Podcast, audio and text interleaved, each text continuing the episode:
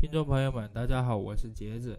呃，我既然我是准备要以心理学为主来创作一个播客的，那么我就有必要再用一点时间说一说这几年来我从心理学中学到了些什么。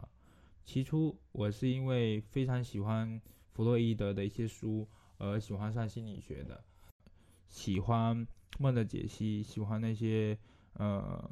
比较直击直击心灵的一些东问题的一些书籍来喜欢选择报考心理学这个专业的。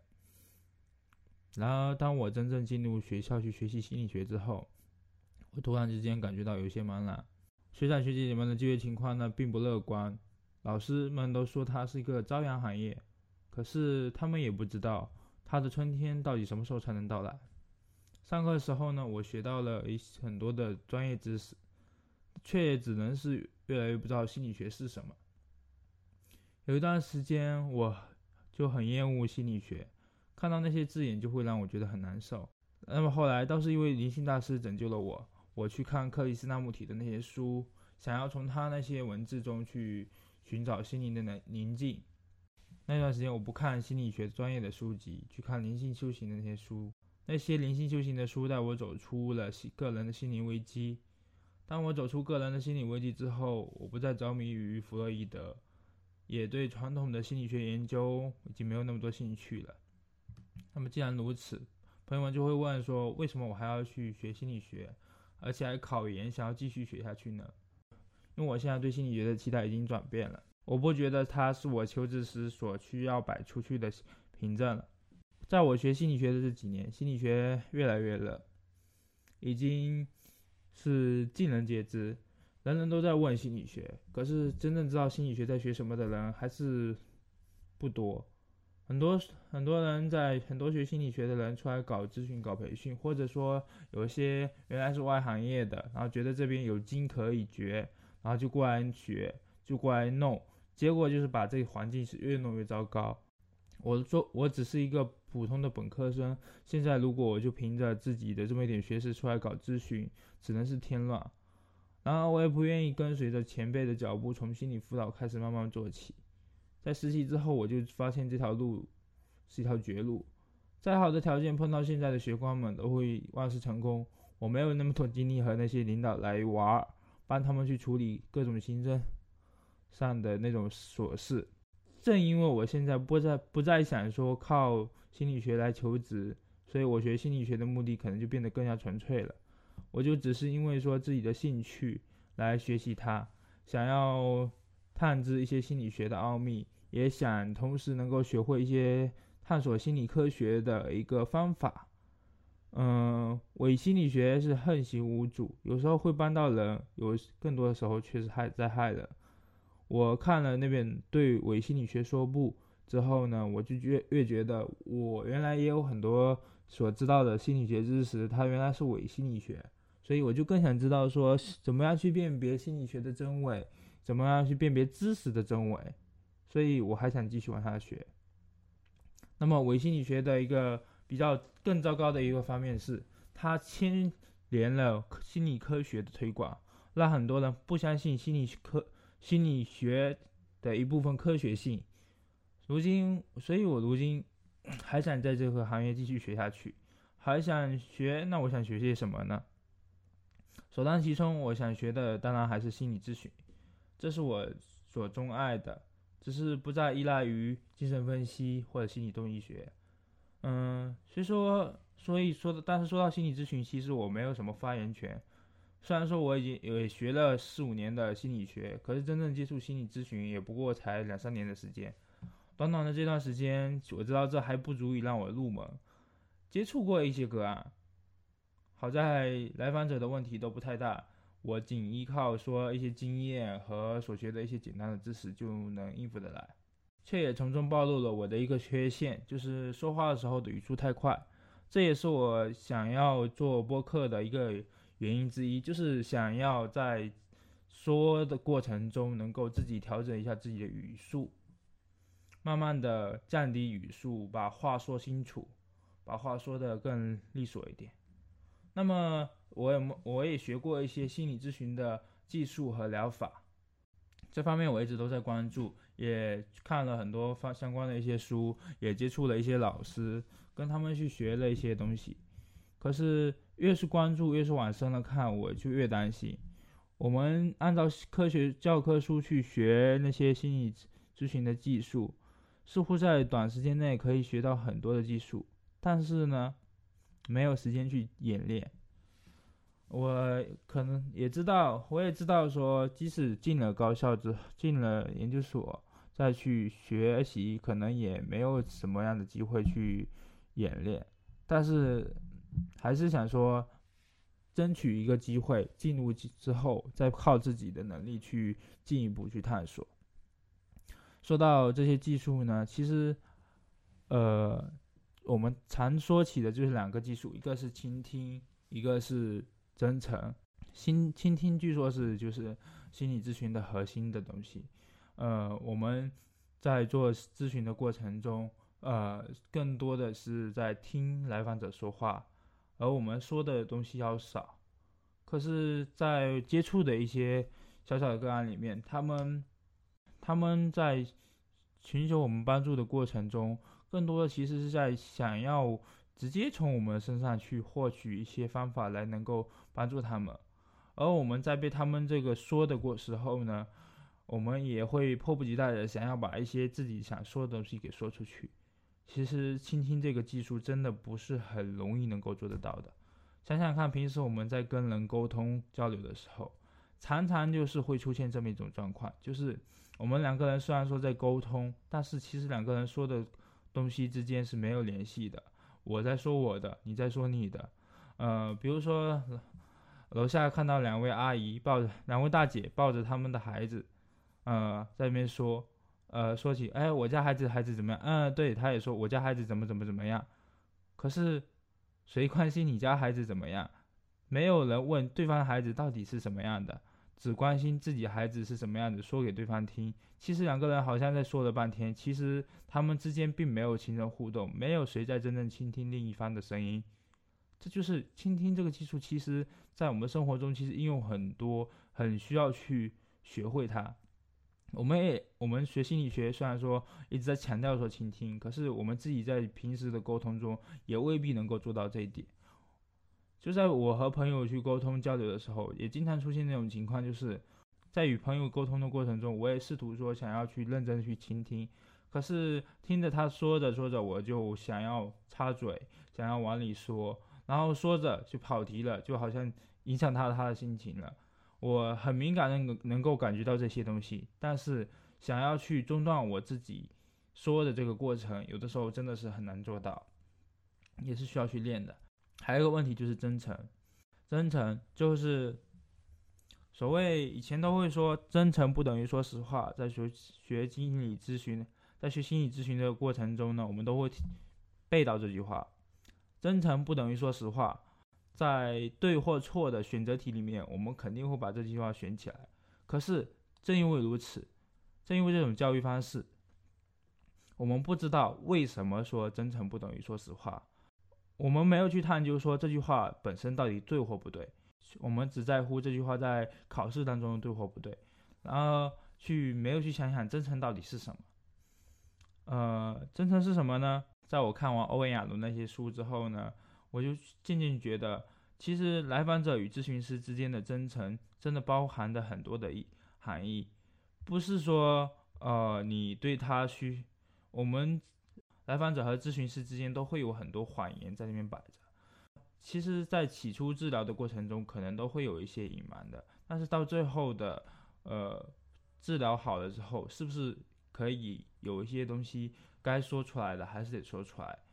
起初，其实很想引用季羡林的一句话，就是季羡林的一个说法，就是假话全部说，真话不全说。也许是现有条件下对真诚的最好的尝试和应用，但是对于心理咨询里面的真诚到底要怎么样表达，也是足以让我们摸索很多时间。因为要真的要在应用当中要去使用它，真的不知道要怎么弄。那么心理咨询到底是什么呢？心理咨询在我看来就是两个人在此时此地建立的一种特殊的人际关系，两个人在对话。两个人在对话，对话之中谁是咨询者，谁是来访者，我们真的分得很清楚吗？呃，特别是在一些存在主义倾向的一些咨询当中，谁是咨询者呢？也许来访者所说的一句话，能够更能给心理咨询师带来一些启发，带带来一些引导。但是在认知行为疗法或者说一些行为主义学派的那种呃疗法当中，嗯，他们就更觉得，他们就更觉得咨询师应该自居于一个指导者的地位。其实，嗯，可是。这么说来，我们和来访者到底是什么样一种关系？同样的疑问就会存在于形形色色的各种疗法当中。对于疗法，我们也会有不一样的看法。到底是焦点短期疗法比较有效，还是长期深入的心理分析会比较合理呢？行为主义、精神分析、存在人本主义、超个人心理学这四大。流派取向，还有现在的折中整合取向，嗯，我到底该选择哪一个呢？这也是我想要继续在学院，这也是我想要再继续学在学院派学习的一个原因之一。想要进一步探索，呃，到底哪一个东西更适合于我以后，如果是想要从事心理咨询时候，呃，可以选择的一个方向。其次，嗯，心理科学。想要学习一些科学研究的一些方法，这是我想要继续学习心理学的第二个原因。在本科阶段限于在本科阶段限于自己的呃水平和教学计划，我只是简单学习了一些比较容易的量化研究的方法，而且只着重于学习了差异检验和相关分析。高级统计方法我知之甚少。看不懂很多那种量量表编制的论文，这也就限制了我对文献的理解和分析。若是想要进一步学习，我就要掌握更多的统计分析的原理和技术。这些方法不只是对学心理学有用，而且对于我看懂新闻之中那些模糊的统计数字和学习经济学也是很有帮助的。因此，我很想说，在这方面继续学下去。另外一方面，我对自行研究的方法一直都很感兴趣，可是却无从下手。研究方法的课的老师点到为止，考试也是从来考试从来都是略过这一部分的。写文章的时候也是根本不敢尝试使用这块内容，所以我倒是很想学习一下，所以买来了一整套研究方法的书籍。然而我从来没有把其中的哪怕一本都给看完。因为我根本就看不懂他在说什么。我想学会自信研究方法，把自己变成研究工具，真正去探索现实中用得着的那些心理学的知识和那些实践的经验。嗯，此外，心理学可能是离学习科学最近的一门学科。嗯，如你所知，学会学习对于现我们在现今社会生存生活是多么重要。因此，我想，因此，我想，我，因此，我也想想在，因此，我也在探索心智的构建、思维方式的革新以及认知科学等各方面的最新成果。我知道我不会很深入的去研究认知神经科学，没有那么强的研究能力，也无心去记住那么多的专业名词。学会学习本身就是我的目的，试图把我这个笨笨的大脑充分的开发起来。最后，对于我来说，学习心理学最重要的一点就是要人格完善。每一个人在成长的过程中都会带有一点伤痛，这是在所难免的。精神分析总是喜欢挖掘过去的伤痛，试图在呃伤痕之中寻找突破口来医治人的心灵。从治疗结果来看，精神分析未必是最好的。但是要使人格完成长完善，就非精神分析莫属了。然而，精神分析内部也有很多细分流派，我们需要映照哪种方法也没有定论。嗯，全凭我们自己的感觉，自己与哪种学派的经历更加契合。我自己是不会去细分，也不想专攻其中哪个方向。其原因有三：其一，我的心智还未成熟，很容易被他们带偏而回不到正轨上。呃，其二，我的能力有限，找不到深入挖掘内涵的一些门路。其三，我更希望带着学习的心态，不断的去摸索和探究。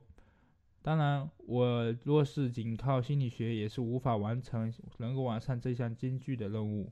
所以我想要借助哲学和宗教的力量。东西方哲学思想是都是博大精深，非我目前所学能够探求的清楚的。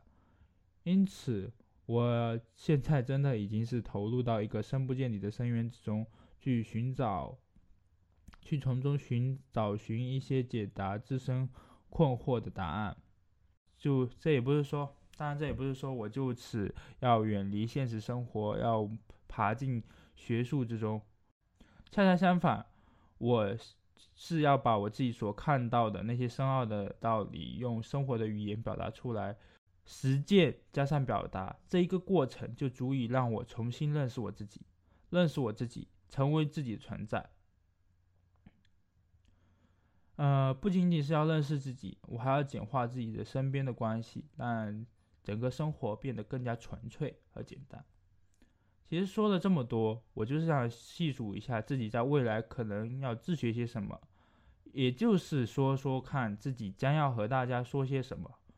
我所关注的话题，正是我将来有可能会讲出来的。目前来说，婚姻情感非我所长。我在还没结过婚的，我这还没结过婚的人是没有资格说这个的。非你莫属，求职升迁也不是我所能。我也还没工作过，所以没有能耐去说起怎么工作。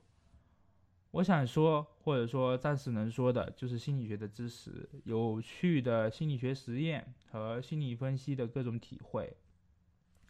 也许随着我自己的知识和阅历的增长，我可以在增添上婚恋、工作、求职等各方面的内容。但是如果播客只有半年的生存期，那我所说的能够寥寥无几。如倘若我能再说上个两三年。那么我可能就能琢磨好了，怎么跟大家白话一下我在求职过程中的艰辛历程。说上个说上个七八年，我就该能够把婚姻、情感和育儿中的一些问题结合心理学知识给大家说道说道。那么这些真的不是知识方面的问题，而是人生问阅历还没到了我有充分积累的时候。之前在听动物相对论的时候，我常听他们说起说，人们总是高估了一年的变化，常常低估了五年的改变。这么一说来，我心里也有些谱了。我看来只有脸皮超厚的，不停的说下去，说上个五六年，也许自然会有我自己的收获。这个这么五六年的过程中，听众可能就一茬接茬的话。但是总会有一部分人从我的所说的话当中有所收益，哪怕一期节目能够让一个人有所启发，也许我就会很会很有成就感。好的，本期节目就到这里，感谢您的收听。如果您有什么想要和我交流的，请您在新浪微博上加“夜话心语”，树叶的叶，说话的话，心理学的心，语音的语。你也，您也可以发邮件到夜话心语 at gmail dot com。感谢您的收听，再见。